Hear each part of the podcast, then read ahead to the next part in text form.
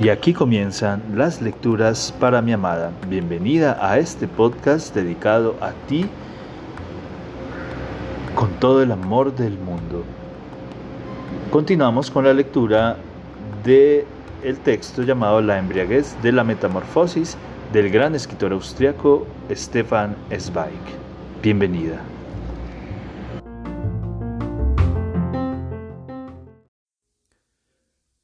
Continuamos leyendo La embriaguez de la metamorfosis del maravilloso escritor austriaco Stefan Zweig. Christine no puede evitar una sonrisa. Entiende todo, incluso el placer de dar unos golpecitos benévolos y burlones en la barriga del cuñado. No, dice ella para tranquilizarlo. Yo lo entendí enseguida. Era un pelín embarazoso que Franz se mostrara tan impulsivo en su alegría. Tenía ganas de envolverlo a usted en algodón y entiendo que uno sienta vergüenza en esos casos. Me alegra que lo diga. Su hermana no se dio cuenta, o tal vez se fijó correctamente en que Franz, no bien me vio, se convirtió de alguna manera en otro, en alguien a quien ella no conoce y no sabe que desde la época en que convivimos encarcelados como dos prisioneros en una celda, día y noche y noche y día, sabemos el uno del otro cosas que ella misma desconoce y que yo, si quisiera, podría conseguir todo de él y él de mí. Ella lo percibía a pesar de que quise ocultarlo y hacer como si sintiera rabia o envidia por él es cierto, a lo mejor estoy lleno de rabia, pero no siento envidia por nadie. Quiero decir, envidia en el sentido de querer que me vaya bien y a los otros mal. Deseo a cada uno su alegría, solo eso. Pero ni yo ni nadie tiene la culpa de preguntarse cuándo ve a los otros envueltos en su lana abrigaditos. ¿Por qué no yo también? No sé si me entiende. No quiero decir, ¿por qué no yo en vez de, sino simplemente, ¿por qué no yo también? Christine se detiene sin querer. El hombre que está a su lado acaba de expresar con precisión lo que ella siente, lo que ella piensa, lo que ella lleva pensando todo este tiempo ha manifestado con toda claridad lo que ella sentía de manera confusa. No quitar nada a nadie, pero tener su derecho, su trocito de vida, no estar siempre fuera y abajo, con los pies en la nieve, mientras los otros permanecen sentados dentro. El extraño malinterpreta el gesto de Christine, cree que, harta ya de su compañía, intenta despedirse, Está ante ella, indeciso, y se dispone a quitarse el sombrero. Ella sigue con la mirada el movimiento que surge de aquel cuerpo. Repasa de una ojeada los zapatos desastrados y de mala calidad, los zapatos sin planchar y deshilachados en los bordes, y comprende que sólo el desgaste y la pobreza vuelven inseguro a aquel hombre de naturaleza enérgica. En ese instante se ve a sí misma delante del hotel. Percibe el temblor que sintió en la mano que llevaba la maleta. Y entiende la inseguridad del extraño como si hubieran intercambiado los cuerpos. Enseguida, siente la necesidad de acudir en su ayuda, en ayuda de ese ser humano. Tengo que ir a la estación, le dice, y observa no sin cierto orgullo que el extraño se estremece. Pero si quiere usted acompañarme. Sí, sí, encantado, responde él, y el despertar feliz y estremecido de esa voz vuelve a contener algo que la reconforta. El extraño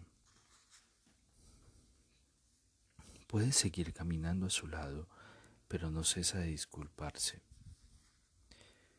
Fue una estupidez de mi parte y me fastidia. No debería haber actuado así. No debería haber ignorado a su hermana.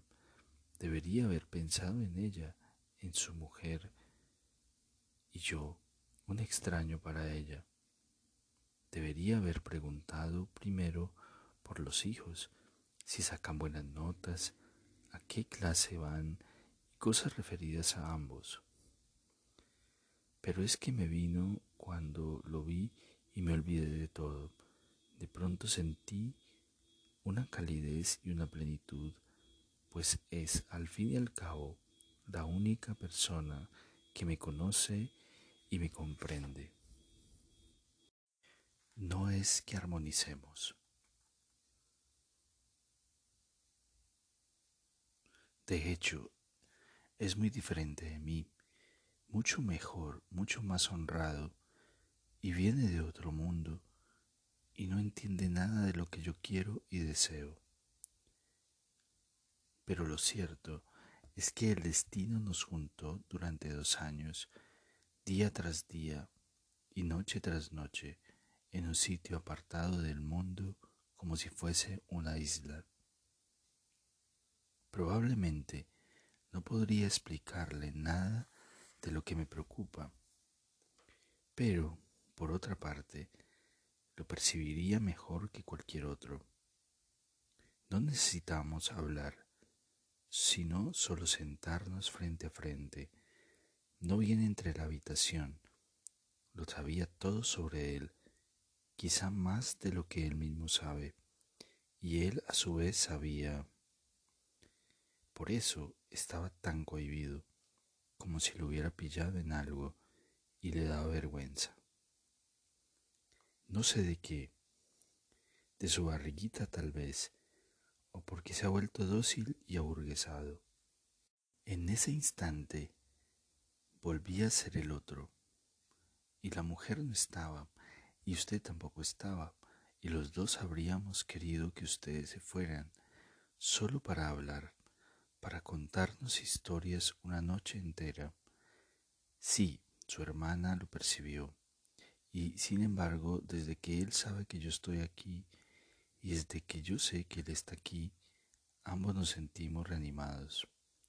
Ambos, notamos que si a alguno le aprieta algo, tiene a quien acudir y con quien sincerarse, porque los demás no, eso no lo entiende usted ni yo puedo explicarlo. Pero desde que volví de aquellos seis años en otro mundo, me siento como si hubiera regresado de la luna. Algo me resulta extraño en las personas con las cuales convivía antes. Cuando me siento a la mesa con los parientes o con la abuela, no sé qué decirles, no entiendo de qué se alegran, y todo cuanto hace me resulta ajeno y absurdo. Es como mirar desde la calle a través de una ventana, como bailan en un café sin oír la música. No sabes por qué se mueven a un compás que no oyes, ni por qué ponen cara de arrobo. Hay algo en ellos que uno no entiende, y hay algo en uno que ellos no entienden y entonces te consideran envidioso o maligno. Solo por eso, porque no los comprendes y porque ellos no te comprenden. Es como si habláramos idiomas diferentes y deseáramos cosas diferentes. Pero perdóneme, señorita, estoy divagando y todo esto son tonterías y yo no le pido que me entienda. Christine se detiene otra vez y lo mira. Está usted equivocado, dice, porque lo entiendo perfectamente. Entiendo todas y cada una de sus palabras. Es decir, hace un año, hace unos meses, tal vez no lo habría comprendido, pero desde que volví, se lo piensa dos veces y se frena en el último instante. A punto estaba de contarle todo al extraño, por eso cambia de tono con rapidez. Por cierto, debo decirle algo. No voy directamente al tren, sino que he de recoger primero mi maleta en el hotel en que he pasado la noche.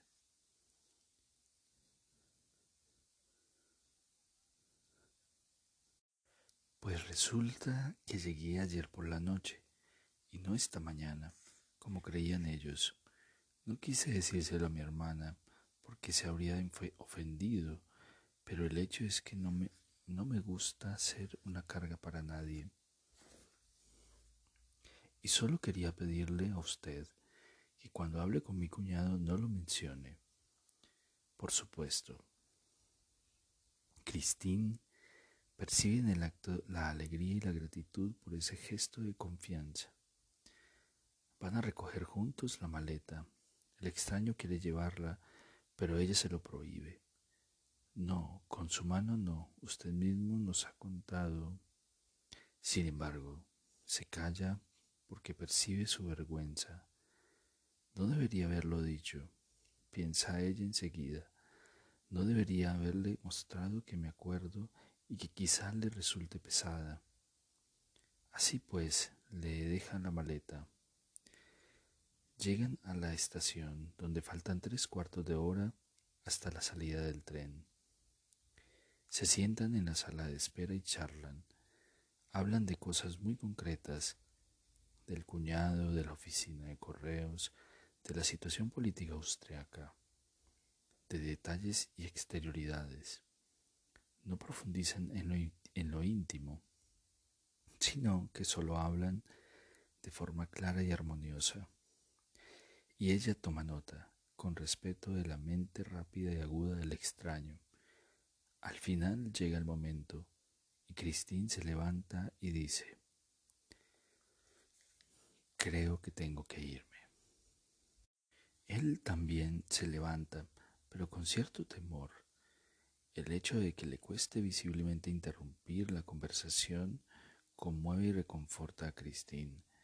Estará solo esta noche, piensa, y percibe al mismo tiempo, con cierto orgullo, que por fin vuelve a existir un ser humano que se preocupe por ella, que ella, el ser inútil, la ayudante de correos, empleada para vender sellos, para sellar telegramas y establecer comunicaciones telefónicas posee algún valor para alguien. La cara consternada del extraño despierta en ella una repentina compasión. Así, pues, dice como si recordara algo de golpe. Por cierto, también puedo coger el tren que sale más tarde. A las diez y veinte parte otro tren Así que podemos pasear un rato y cenar en algún sitio, es decir, si no tiene usted otro plan. Mientras pronuncias estas palabras, disfruta de la alegría imprevista que ilumina los ojos del hombre y le inunda el rostro, y escucha complacida el jubiloso añadido, no, ni el más mínimo. Dejan la maleta en la consigna de la estación y caminan un rato sin rumbo por calles y callejuelas. Una niebla azul oscurece poco a poco un atardecer propio del mes de septiembre y los faroles flotan como pequeñas lunas blancas entre los edificios. Callejean uno al lado del otro a paso lento y mantienen una conversación ingrávida y, por así decirlo, típica de paseantes. En algún sitio de la periferia descubren una fonda pequeña y barata en que pueden sentarse al aire libre en un patio donde un tabique de hiedra semitransparente separa una mesa de la otra. Están solos, pero no del todo. Los otros pueden verlos, pero no oírlos. Ambos se alegran de encontrar un rincón desocupado en el patio de la fonda. Otros edificios se alzan alrededor del patio. Una ventana se abre. Un gramófono emite de forma difusa un vals. Según se oyen risas de las mesas contiguas. Y el pacífico hipo de algún bebedor solitario y corpulento, y en cada mesa se alza cual flor cristalina una vela dentro de una caja de vidrio, a cuyo alrededor zumban negros y curiosos los pequeños insectos. Es una tarde fresca y agradable.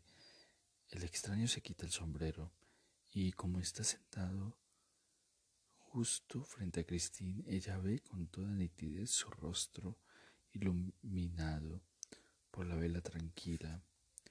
Los huesos parecen esculpidos con la dureza de una talla de madera tirolesa, y rayas y arrugas se dibujan junto a las comisuras de los ojos y de los labios. Es una cara adusta y al mismo tiempo desgarrada, pero este rostro oculta a otro, así como su voz furiosa también esconde otra. Y ese segundo rostro surge cuando sonríe cuando las arrugas se estiran y lo impulsivo de la mirada cede a la claridad.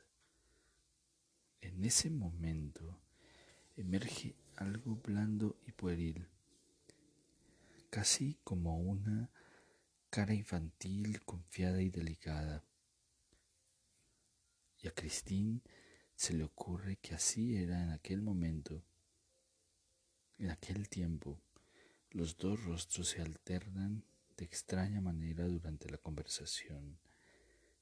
Tan pronto arquea las cejas y aprieta los labios con amargura, se proyectan de repente las sombras. Y es como cuando una ave cruza y oscurece de improviso el verde de un prado.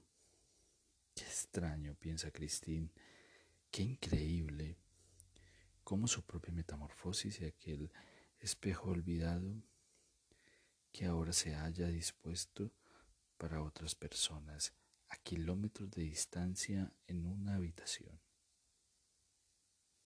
Y aquí terminan las lecturas para mi amada. Espero este capítulo haya sido de tu agrado. Te amo, te amo con todo mi ser, todo mi corazón.